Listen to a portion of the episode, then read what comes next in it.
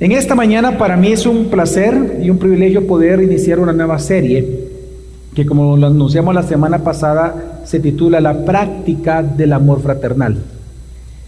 Así que eh, este día nosotros queremos dar inicio a una serie donde lo que queremos es enfocarnos en aquellas virtudes y aquellos principios del carácter cristiano que te ayudan a ti a convivir, a crecer, espiritualmente y madurar y edificarte juntamente con tus hermanos de la iglesia.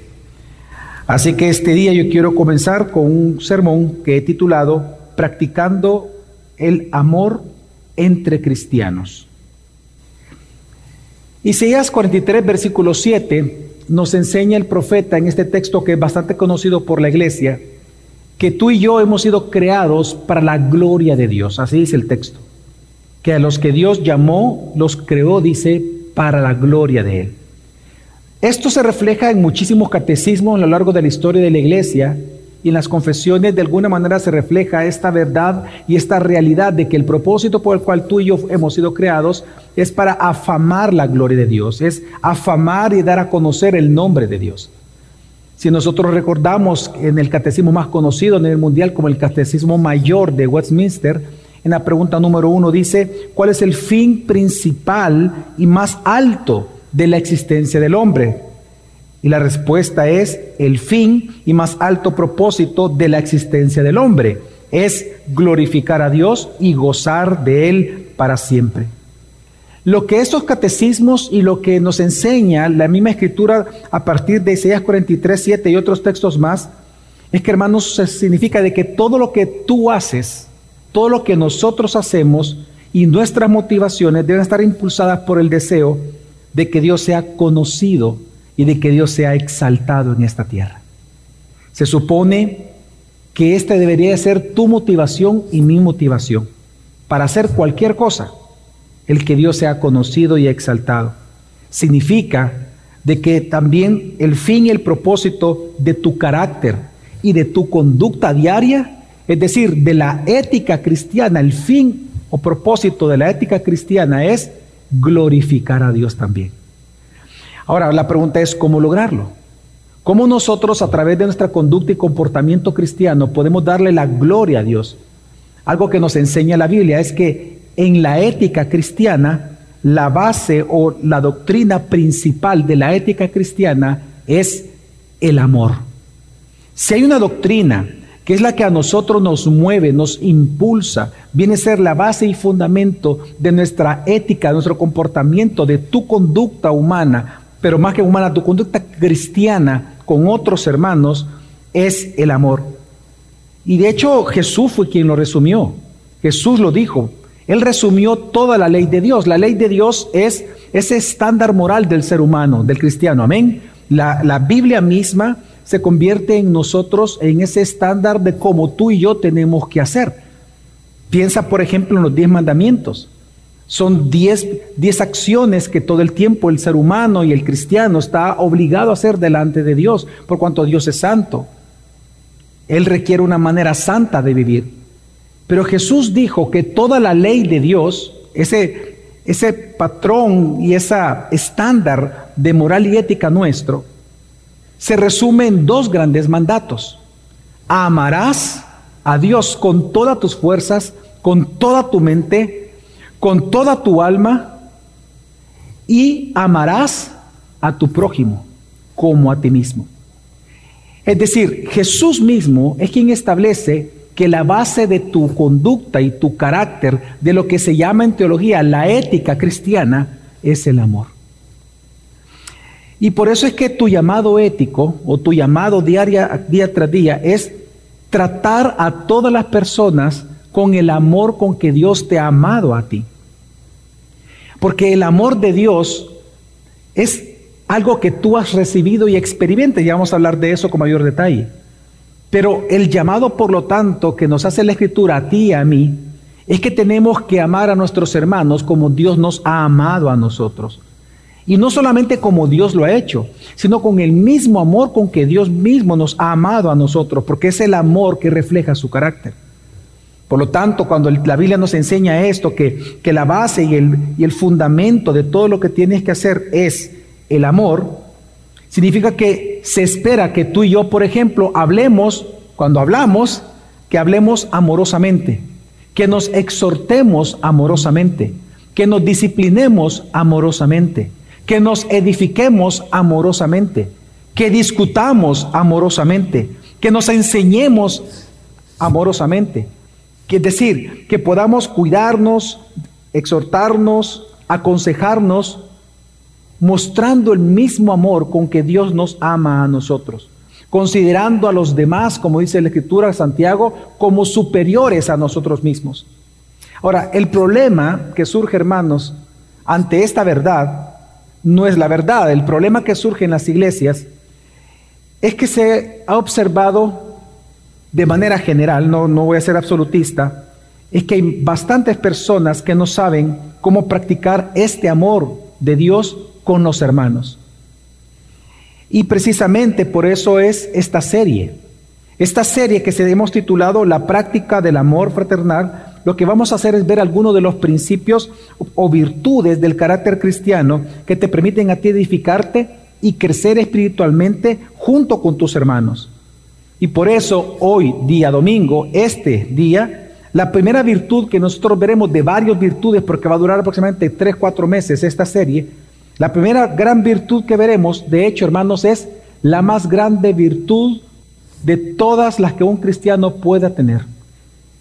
Vamos a hablar del amor. Porque no hay virtud más grande. Teológicamente no hay virtud más grande. Experimentalmente no hay virtud más grande que tú puedas tener en tu vida como el amor. Por eso esta mañana vamos a ver rápidamente acerca de este tema, acerca de este principio y virtud en nosotros. Número uno, ¿qué es el amor de Dios? ¿Qué es el amor cristiano? Y por tanto, ¿cómo practicarlo? Porque si nosotros vamos a hablar de la práctica del amor entre cristianos, tenemos que entender primero qué es el amor, qué es el amor cristiano y cómo practicarlo. Así que lo primero que vamos a hacer, hermanos, es entender lo que el amor de Dios es. Lamentablemente el amor, si nos damos cuenta, está bien mal entendido a nivel mundial. Hoy el concepto de amor se ha rebajado a meros sentimientos sobre cosas, sobre animales o circunstancias. Por ejemplo, para nosotros es bien fácil escuchar o decir incluso algunos yo amo a mi perro, yo amo a, mi perico, yo, yo amo al gato, ¿verdad? Misifus, como usted le quiera poner, ¿verdad? O, ¿verdad? Como, como eh, la, la, bruja del 71, a Satanás le puso al gato, ¿verdad? Eh, usted puede decir que usted ama a sus animales.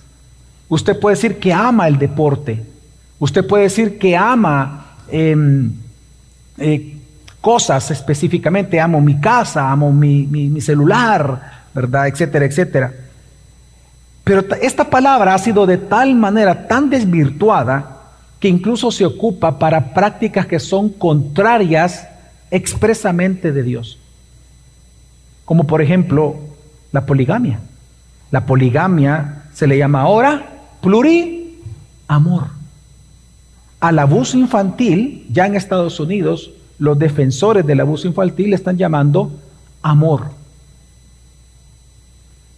al egoísmo personal, que así le llama la escritura egoísmo, hoy en día se le llama amor propio. Y ahora se defiende. Y ahora en las universidades se te enseña a ti, en la misma cultura, a que tú tienes que buscar y luchar por tu amor propio. Pero la Biblia le llama egoísmo. Sin embargo, hermanos, esta confusión respecto a lo que es el amor ha permeado en la iglesia, ha entrado en la iglesia cristiana evangélica de El Salvador.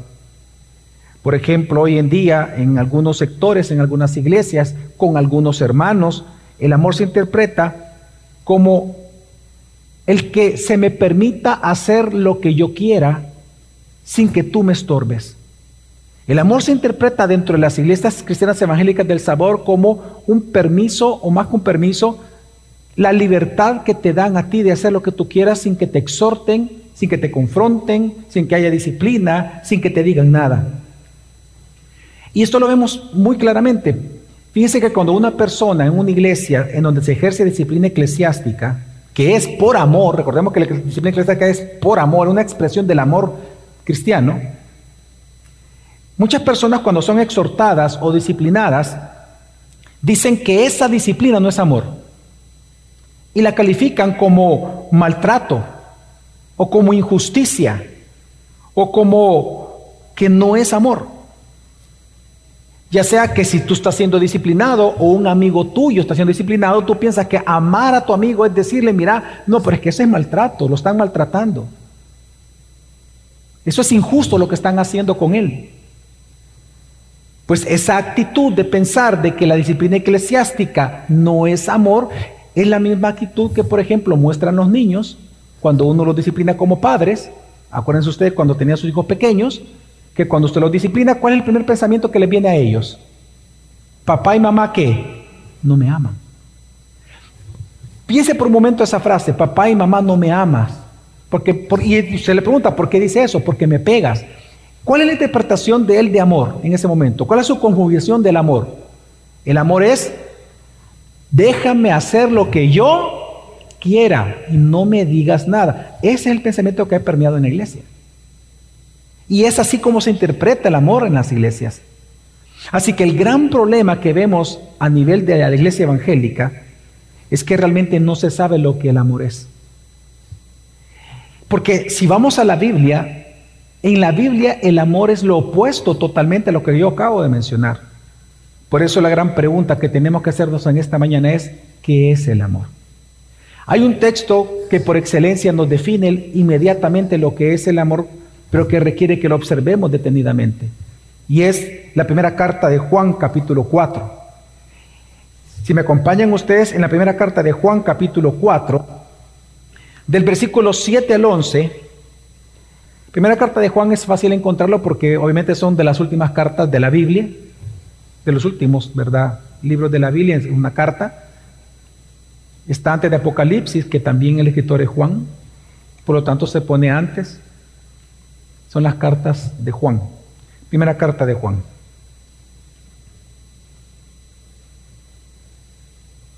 El Nuevo Testamento, recordemos, están los evangelios, luego vienen las cartas paulinas, las de Pablo, están todas ahí juntas. Luego vienen las cartas generales de diferentes escritores. Entre estos ya aparecen estas cartas pastorales, ya primera Juan y luego viene Apocalipsis. ¿Lo tenemos, amados? Perfecto. Primera Juan 4, del 7 al 11 dice, amados, amémonos unos a otros porque el amor es de Dios. Y todo el que ama es nacido de Dios y conoce a Dios. El que no ama no conoce a Dios, porque Dios es amor. En esto se manifestó el amor de Dios en nosotros, en que Dios ha enviado a su Hijo unigénito al mundo para que vivamos por medio de Él. En esto consiste el amor, no en que nosotros hayamos amado a Dios, sino que Él nos amó a nosotros y envió a su Hijo como propiciación por nuestros pecados. Amados, si así Dios nos amó, también nosotros debemos amarnos unos a otros. Lo primero que nos enseña el texto bíblico, hermanos, es que el amor dice es de Dios. No sé si usted ya se había percatado de eso. Dice, el amor es de Dios. Esa pequeña preposición es de Dios, esa pequeña palabra es de Dios, significa de que el amor proviene de Dios y vino a existir para nosotros de parte de Dios. El amor proviene de Él. ¿Y por qué proviene de Él? Porque Dios es amor. Así que el amor, hermanos, en Dios, el amor de Dios, no es una virtud en Dios. El amor en Dios o el amor de Dios no es una virtud en Dios o, una parte de Él. No, el amor es su naturaleza. Por eso dice que es de Dios.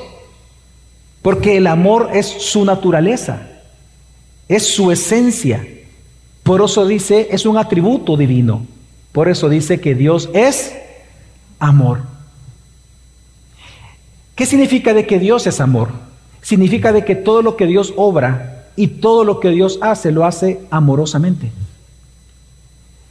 Y, ahora, ¿qué es lo que dice el texto? No solamente entonces no está diciendo que Dios es amor y que el amor, que para nosotros sí es una virtud, lo es, pero por cuanto Dios es amor. Y por eso es que el que conoce a Dios, porque Él es amor, entonces uno comienza a experimentar verdadero amor, porque conoce a Dios. Pero la pregunta es, ¿cómo Dios lo manifestó a tu vida y a mi vida su amor? Porque es un atributo en Él. Él es amor. Ahora, es importante también mencionar, no voy a tocar ese tema ahora, pero también es importante aclararlo. Eso no significa que el amor sea Dios. Vamos a evitar esa herejía. No, el, el amor no es Dios, no, Dios es amor.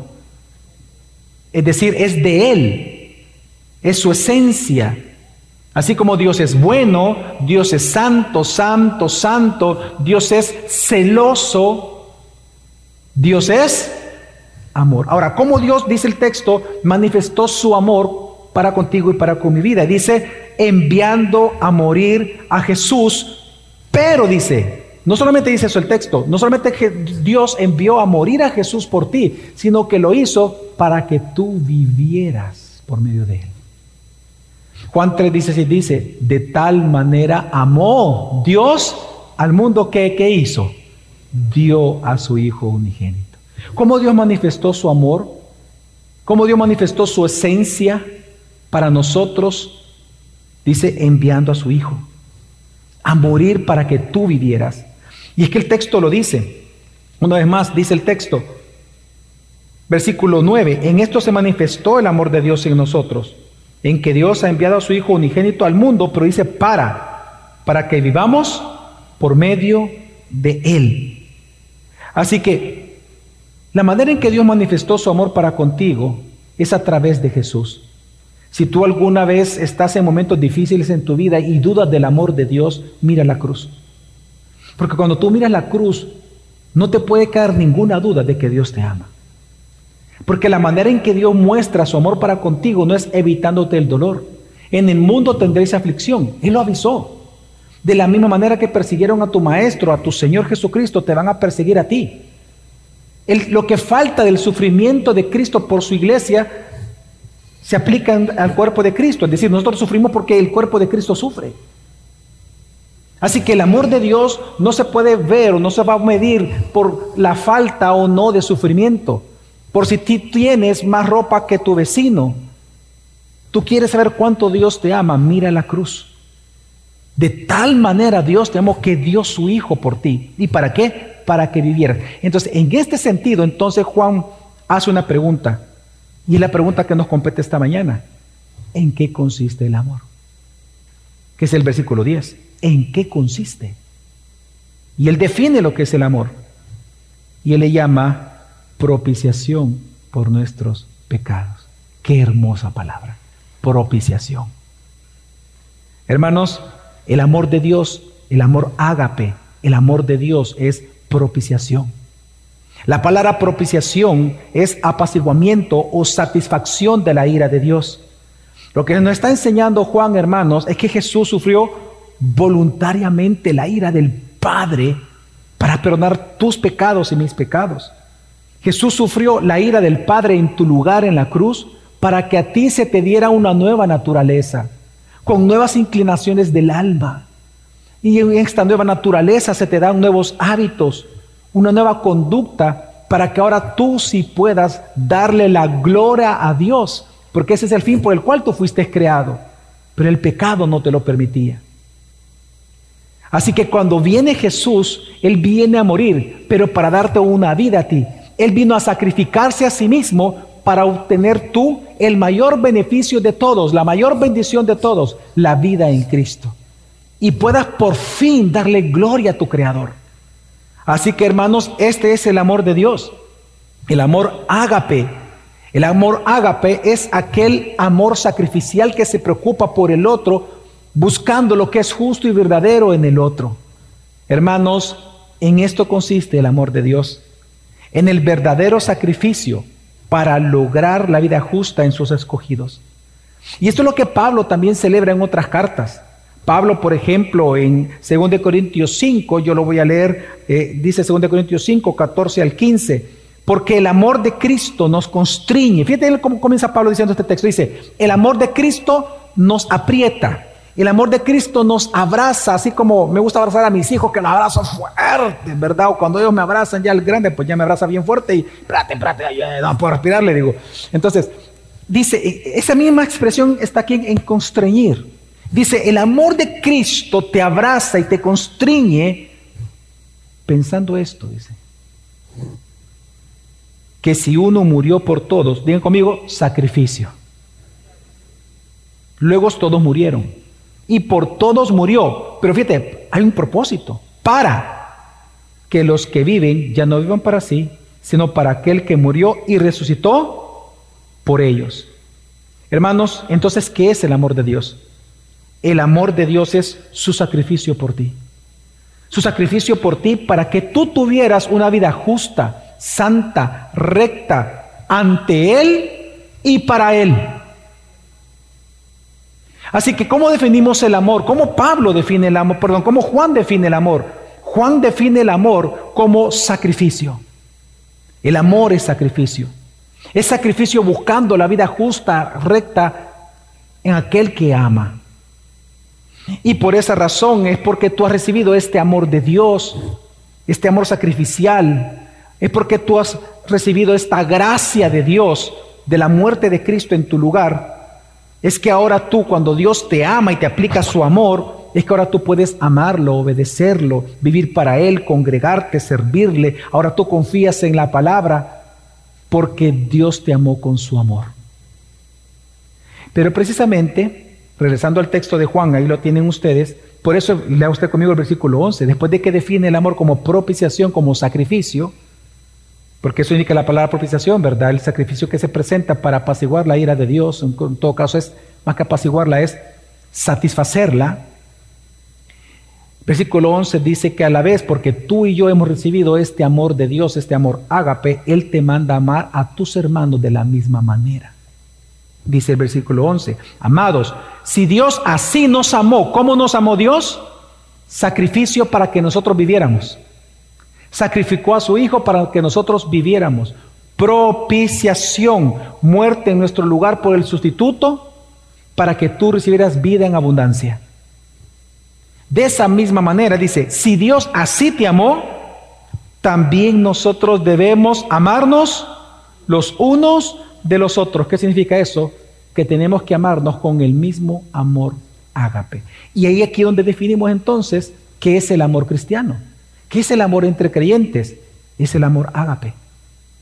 El amor entre creyentes, hermanos, no es más que la práctica del amor de Dios en nosotros, solo que ahora aplicado al hermano. Por eso es que dice el texto, que tú no puedes amar a tu hermano con amor ágape si no has recibido ese amor ágape. Y es que mira, en la Biblia el amor tiene tres definiciones, tres conceptos. Se ocupan tres palabras en griego, de hecho.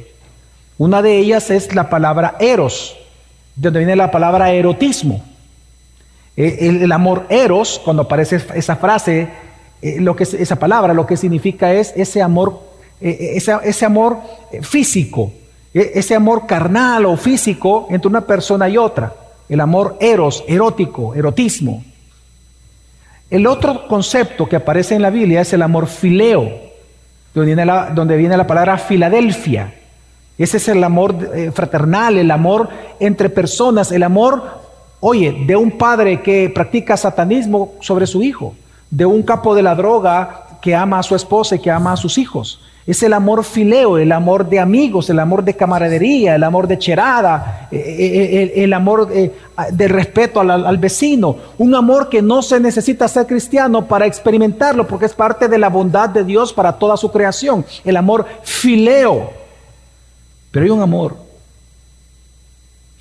que no lo puede producir el ser humano. Un amor que es una gracia y es una gracia solo para los escogidos de Dios cuando son redimidos. Y es el amor ágape. Es el amor que Dios te da en la justicia y propiciación de Cristo y que por lo tanto, experimentando ese amor de Dios sacrificial para lograr tu vida espiritual, ese es el mismo amor que tú y yo tenemos que practicar en una iglesia local. Así que, ¿qué es lo que Dios nos manda a nosotros cuando hablamos del amor cristiano? Lo que Dios nos manda es que esa misma actitud, hermanos, que hubo en Jesús, de sacrificarse voluntariamente para lograr en nosotros la vida justa, es la que tenemos que tener, perdón, hacia los demás. Una vez más, esa misma actitud que la Biblia le llama amor de Jesús, de sacrificarse para que tú tengas la vida justa y glorifiques a Dios, es la misma actitud que tenemos que tener nosotros. Tú sacrificarte por mí y yo sacrificarme por ti para que ambos vivamos la vida justa ante los ojos de Dios. Y ese es el amor cristiano. El amor entre hermanos, hermanos, es practicar el mismo amor de Dios los unos con los otros. Ese es el amor ágape. El amor cristiano consiste en sacrificarse cada uno en sí mismo, tomar la cruz cada día para procurar el bienestar santo y justo de los demás. Por eso en 1 Juan 3:16, si estamos en 1 de Juan, solo vámonos al capítulo 3, usted está en el 4, vámonos al capítulo 3, dice el versículo 16, en esto conocemos el amor, en que Él puso su vida por nosotros, sacrificio. También nosotros debemos poner nuestras vidas por los hermanos, sacrificio. ¿Qué es el amor entre hermanos? Sacrificio. ¿Qué es el amor de Dios por nosotros? Sacrificio, propiciación. Así que, hermanos, el amor de Dios en nosotros se convierte, por lo tanto, en la más grande virtud del cristiano.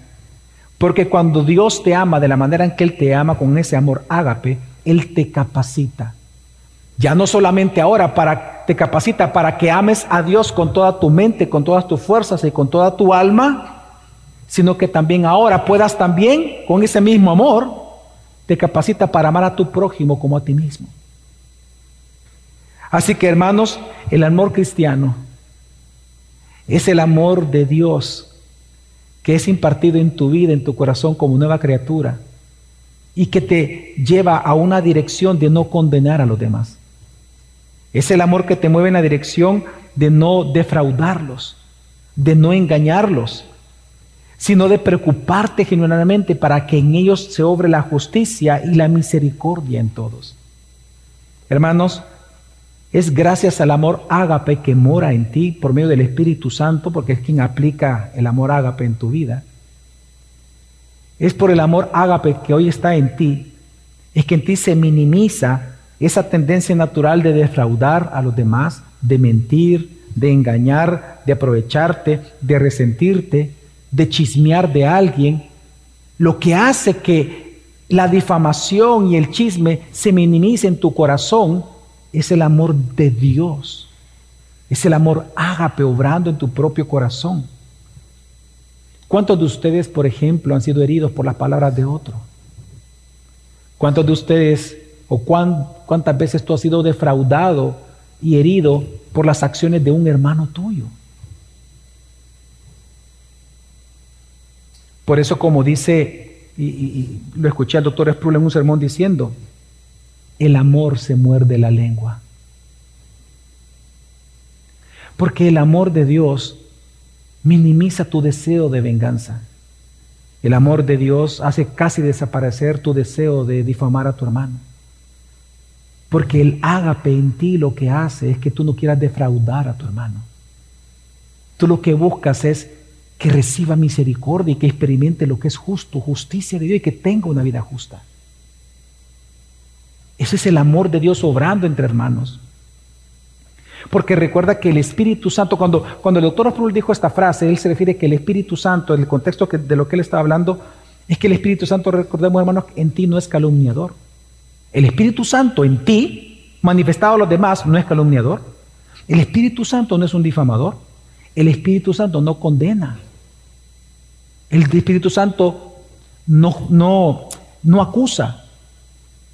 ¿Quién es el llamado el acusador en la Biblia, el difamador?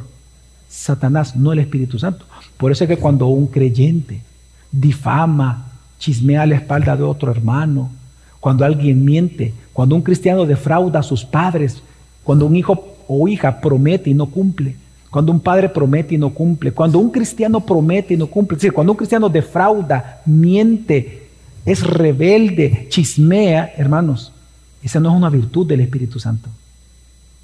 Eso es oponerse al amor ágape. Eso es contrario al amor de Dios que está en ti. Porque eso no es una virtud del Espíritu Santo. Es de Satanás. Por eso es que en este punto, hermanos, es que varios en las iglesias fallan, en este punto que estoy mencionando. Porque hoy en día, como dije al inicio, solo quiero darle un poco más de detalle, algunos fallan en que piensan que amar es callarse el pecado del hermano.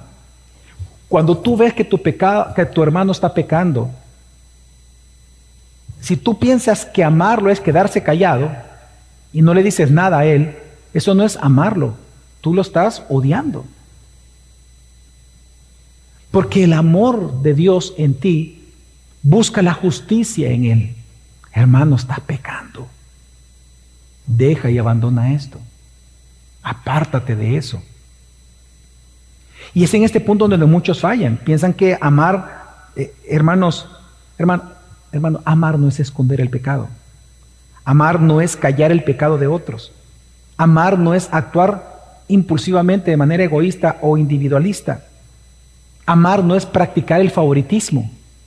Amar a tu hermano, es sacrificarte tú personalmente para cuidar la santidad y la justicia en tus hermanos en todo lo que tú haces. Eso es amar a tu hermano, cuidar la santidad y justicia en tu hermano por medio de tus sacrificios personales. Si me toca callar porque lo puedo herir, pero yo quiero de hablar, mejor voy a callar. Porque lo que yo busco es yo morir a mí mismo sacrificarme yo para que en Él reine la justicia y la santidad. Si mis palabras y mis acciones van a ofender, mejor me quedo callado. Quiero hablar, quiero defenderme. Pero si con eso o con las decisiones que yo tome, si, si mi amistad con una persona va a dañar a mi iglesia local, va a dañar a otros hermanos, yo voy a morir a esta relación personal antes que dañar a uno de estos pequeños. Porque mejor sería que me pusieran una piedra de molino en mi cuello y me lanzara a un precipicio, como dijo Jesús, que ofender a uno de sus hijos. El amor entre hermanos es la práctica del amor ágape, es practicar ese sacrificio para buscar el bienestar espiritual del otro. Un pasaje importante que muestra todo esto, hermanos, es 1 Corintios 13, Acompáñenme todos a 1 Corintios 3, un pasaje por excelencia que habla del amor, pero quiero que nos enfoquemos en cómo Pablo resalta y establece la importancia del amor entre cristianos y cómo entonces también podemos hacerlo. 1 Corintios 13, versículo 1 al 3. 1 Corintios 13, del 1 al 3. ¿Lo tenemos, amados? Gracias. Dice, si yo hablara lenguas humanas y angélicas, pero no tengo amor, ahí la palabra amor, hermanos, en griego es ágape. De hecho, en todos los textos que he mencionado esta mañana, todos es amor ágape. Es que, ¿sabe por qué lo aclaro? Perdón, ¿sabe por qué lo aclaro? Porque existe también un pensamiento en la iglesia que el amor ágape solo es el de Dios. Claramente es el de Dios. Pero es el mismo amor que se te pide a ti en la Biblia y a mí practicar entre nosotros. Es el mismo. Es la misma palabra en griego. Así que todo lo que aparece es ágape. Entonces dice, si yo hablara lenguas humanas y angélicas, pero no tengo amor, he llegado a ser como metal que resuena o címbalo que retiñe. Y si tuviera el don de profecía y entendiera todos los misterios y todo conocimiento, y si tuviera toda la fe como para trasladar montañas, pero no tengo amor, nada soy. Y si diera todos mis bienes para dar de comer a los pobres, y si entregara mi cuerpo para ser quemado, pero no tengo amor, de nada me aprovecha. ¿Por qué Pablo da unas duras palabras en 1 Corintios 13? No son palabras, hermanos, se da cuenta, el tono no es un tono amoroso, es un tono de exhortación. Son palabras muy fuertes. ¿Por qué Pablo está haciendo eso? Recordemos el contexto de la iglesia. La iglesia de Corintios es una iglesia que estaba viviendo muchas divisiones. Y los problemas internos de esta iglesia en Corinto lo estaban causando la práctica de los dones espirituales, principalmente o mayormente la práctica del don de lenguas. Entonces Pablo lo que enseña es que la persona que es verdaderamente espiritual, el cristiano espiritual, no es aquel que tenga más dones. Es decir, la espiritualidad de una iglesia no se, no se interpreta o no, no consiste en la mayor práctica de dones posibles. No. O como ellos decían, el que no habla en lenguas no es espiritual.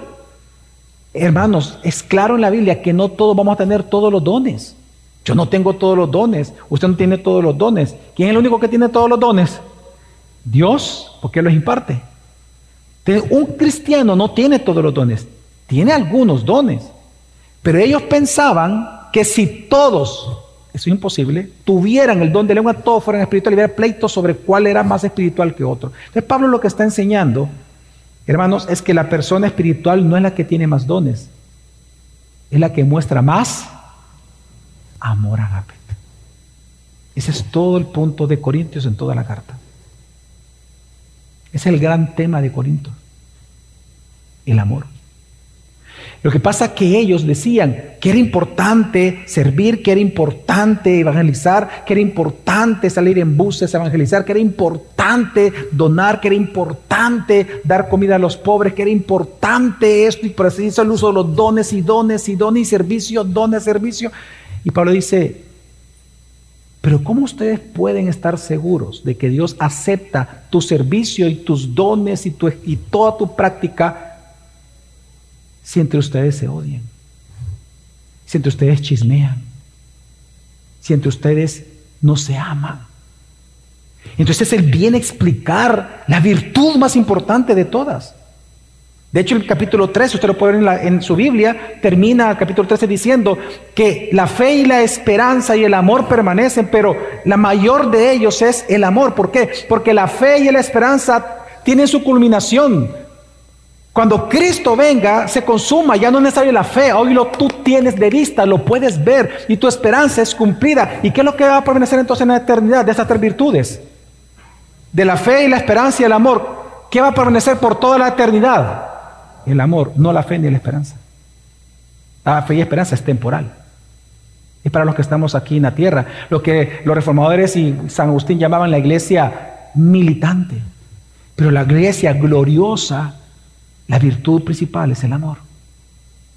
Entonces Pablo lo que está diciendo es que lo que define a una iglesia, hermanos, no son los dones y talentos que se practican en esa iglesia, sino la práctica del amor de Dios entre hermanos.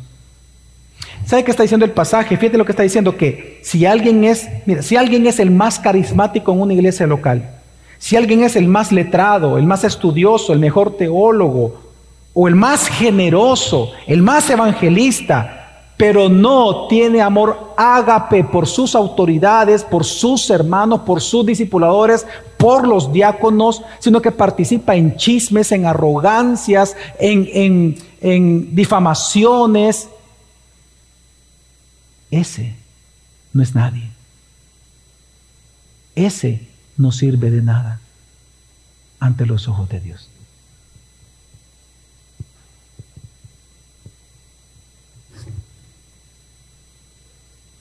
¿Por qué?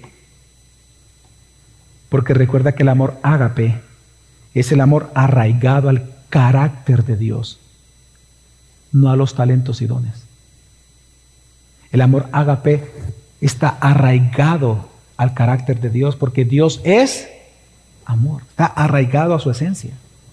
Por lo tanto, lo que prima en una iglesia debería de ser ese amor.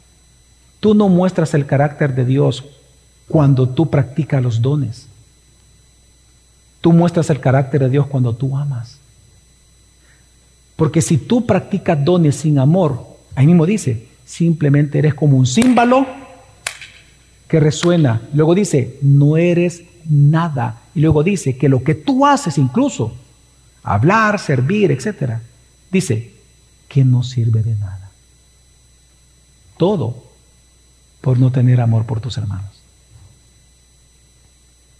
Por eso es que de nada sirve que hagas todo el trabajo de Dios en la iglesia si no pones todo el amor de Dios en tu iglesia.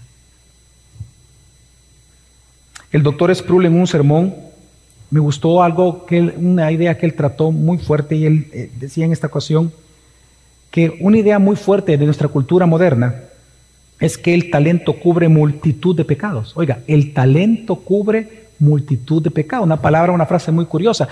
A lo que él se refiere, el doctor Sproul, es que hoy el, hoy el talento o la habilidad resulta que es más importante que la moral o la ética. Te un ejemplo. Por ejemplo, tú lo puedes ver. Si tu artista, si tu artista preferido, tu artista preferido, un actor, una actriz preferida, adultera, tiene hijos regados por todos lados, miente y roba, eso no es tan importante si siempre y cuando te siga entreteniendo y tú recibas beneficio de sus talentos. Hoy en día en la cultura, si un político roba, miente, no importa si logra mejorar la economía nacional. Hoy en día, en la iglesia, si uno es educado, uno es letrado como profesor de teología o es letrado como discipulador, no se le debería de confrontar por los pecados, algunos pecados que comete, hay que ser más tolerante con ellos porque mira cómo sirve, mira qué importante lo que hacen en la iglesia. Y es aquí donde muchos fallan en la práctica de la disciplina eclesiástica porque dicen su talento es lo más importante. Hermanos, no es lo más importante. 1 Corintios 13, 13, de 1 al 3 te dice, no importan tus dones, tus talentos, tu inteligencia, tu fidelidad a evangelizar, no importa si tú regalas comida o ropa, si no practicas el amor ágape con tus hermanos de tu iglesia local, nada eres y nada importa de lo que tú haces.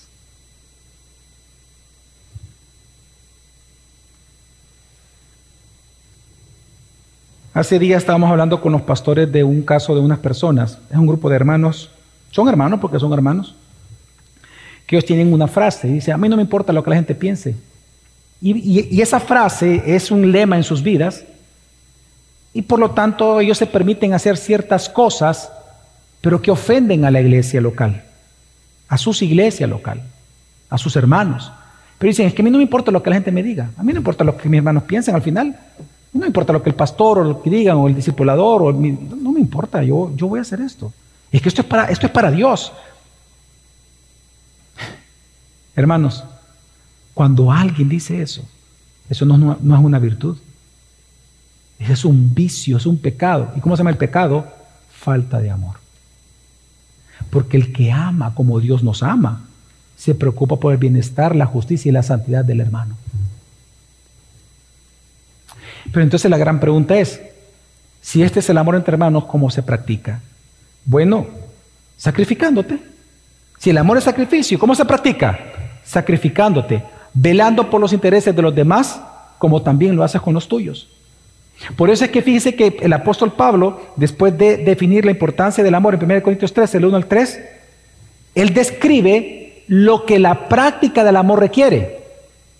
¿Y qué es lo que requiere? Sacrificio. Leámoslo del versículo 4 al 7, sigamos leyendo. Dice, el amor es paciente, es bondadoso. El amor no tiene envidia es decir, que tiene contentamiento. El amor no es jactancioso, es decir, que es prudente. El amor no es arrogante, no, es eh, cuando dice que a mí no me importa lo que la gente piense de mí, no, es humilde. Versículo 5, el amor no se porta indecorosamente, sino que tiene buena conducta. No busca lo suyo, es decir, que busca los intereses de los demás. No se irrita, es decir, que es pacificador no toma en cuenta el mal recibido, es decir, que es un amor que perdona como Dios nos perdonó a nosotros. Versículo 6, el amor no se regocija de la injusticia, sino que se alegra con la verdad. Todo lo sufre, todo lo cree, todo lo espera, todo lo soporta. Entre las muchas cosas, hermanos, que podemos decir de este texto, hay dos cosas que quiero resaltar con este tema. Número uno, que si usted se da cuenta, la práctica del amor entre hermanos, de este amor ágape entre hermanos, se presenta, o Pablo la presenta, como una lista de virtudes y principios.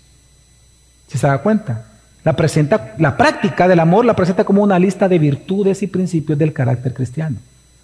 Y lo segundo que notamos es que esta práctica de virtudes requiere algo, sacrificio.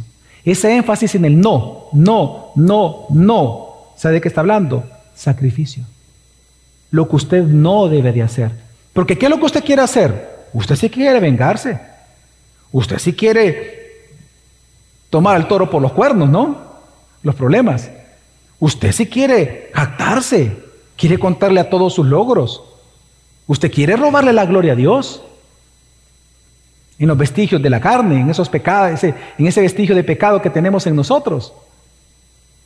En esa concupiscencia que nos acompaña lamentablemente aún siendo creyentes.